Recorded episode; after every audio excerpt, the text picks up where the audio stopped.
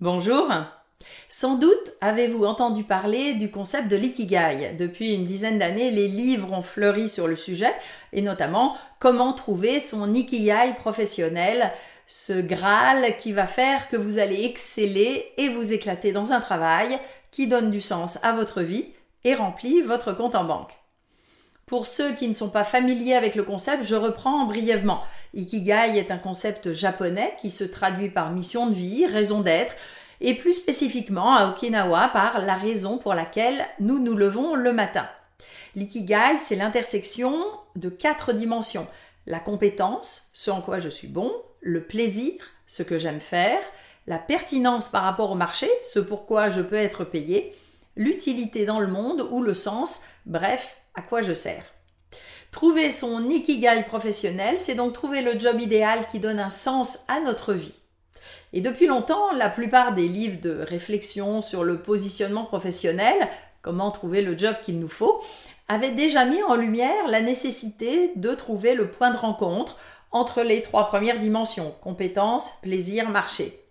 Ce qui n'est déjà pas facile et on connaît deux cas classiques de déséquilibre.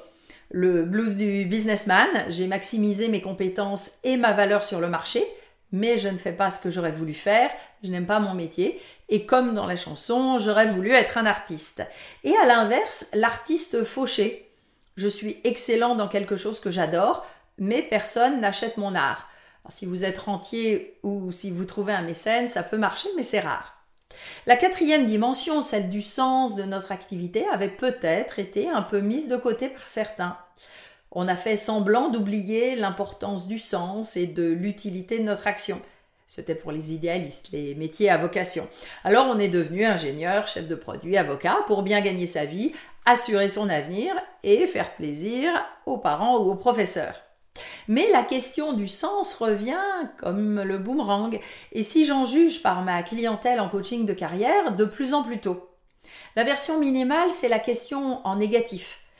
Euh, quels sont les secteurs pour lesquels je ne veux pas travailler avec les suspects habituels, le tabac, l'armement Plus ambitieuse et dérangeante, la question en positif. À quoi je veux servir? Quelle est mon utilité pour le monde? Avec souvent un sentiment de frustration d'avoir loupé le coche. J'aurais voulu être médecin, défendre la veuve et l'orphelin, sauver la planète. Je voudrais vous parler du risque de la frustration du mythe de l'ikigai, parce que c'est magnifique de challenger l'existant, de ne plus subir son travail, de vouloir avoir plus d'utilité dans le monde.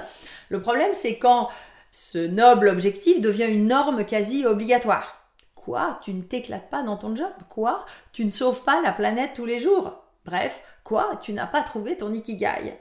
Et c'est comme avec les réseaux sociaux. Comme ne circulent que les photos de soirée ou de famille parfaite, plus je regarde, plus je me sens nulle face à mon quotidien et la pluie qui tombe. Et j'ai des clients qui arrivent insatisfaits, parfois convaincus qu'ils ont loupé leur vie professionnelle car il manque quelque chose à leur ikigai. Pas assez de plaisir, pas assez de sens, pas assez d'excellence ou pas assez d'argent, mais ça, ce n'est pas spécifique au sujet. Relativisons donc ce mythe de l'ikigai. Tout d'abord, ça dépend de mes phases de vie et il n'est pas forcément lié seulement à ma sphère professionnelle.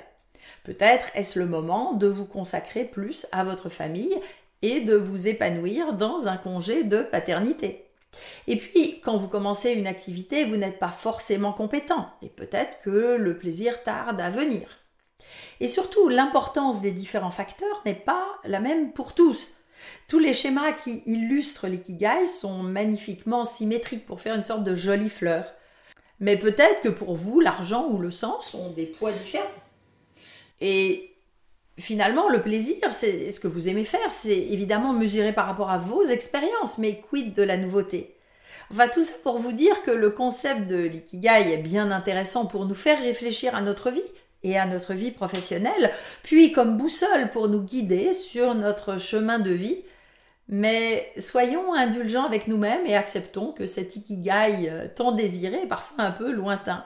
Ceci dit, un coach de carrière peut vous aider à le préciser pour mieux vous en rapprocher. Si ces sujets autour de la vie professionnelle vous intéressent, abonnez-vous maintenant à ma chaîne en activant les notifications pour être prévenu des prochaines vidéos et vous pouvez vous inscrire également à ma lettre d'inspiration mensuelle avec le lien ci-dessous. À bientôt!